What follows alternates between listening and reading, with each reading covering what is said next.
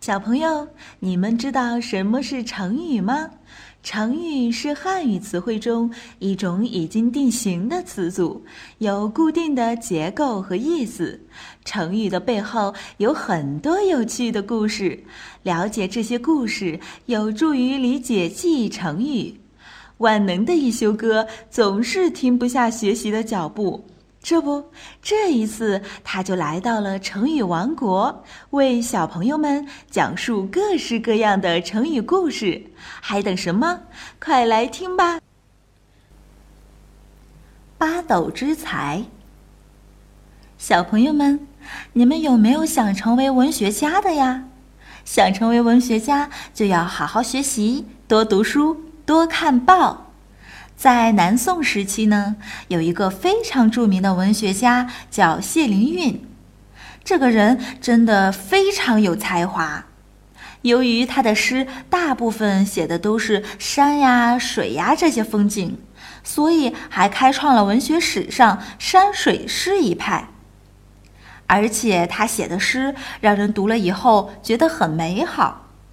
大家都很喜爱他的诗，还说他的诗是宝贝。他每写一首诗，大家都会去朗读。当时的皇上也很欣赏他，就让他在朝廷当了官，还常常叫他一块儿吃饭，让他在吃饭的时候写诗。一直觉得自己很不平凡的谢灵运，受到这样的待遇后，就更加骄傲自大了。有一次，他一边喝酒一边夸自己说：“这个世界上有才华的人一共有一斤，其中曹植占了八两，我占了一两。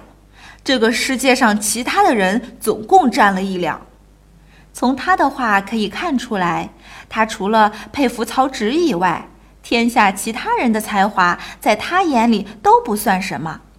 后来人们就用“才高八斗”来形容一个人非常有才华。小朋友们，你们一定要好好学习，将来也成为谢灵运一样的大文学家。但是可不能像他一样骄傲哦。好了，想要了解更多内容，微信关注“一休哥”，记住是艺术的“艺”哦。Thank you.